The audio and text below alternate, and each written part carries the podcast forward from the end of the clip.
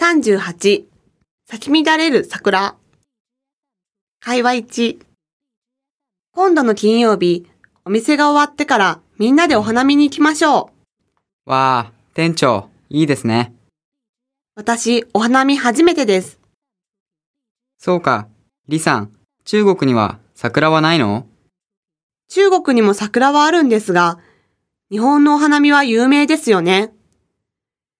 日本では桜の季節には昼も夜もお花見する人がたくさんいるのよ。夜もですか？夜でも桜がライトアップされていたりして、綺麗な夜桜が見れるのよ。夜桜と言うんですね。素敵ですね。店長、私、その日は仕事がお休みなので、先に行って場所取りしておきましょうか？そうね。お願いするわ。会話に。何してるの？二人とも。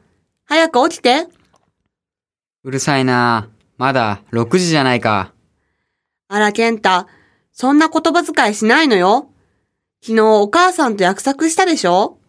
ああ、わかったわかった。一緒に花見に行くんだった。そうよ。早く起きないと間に合わなくなっちゃうわよ。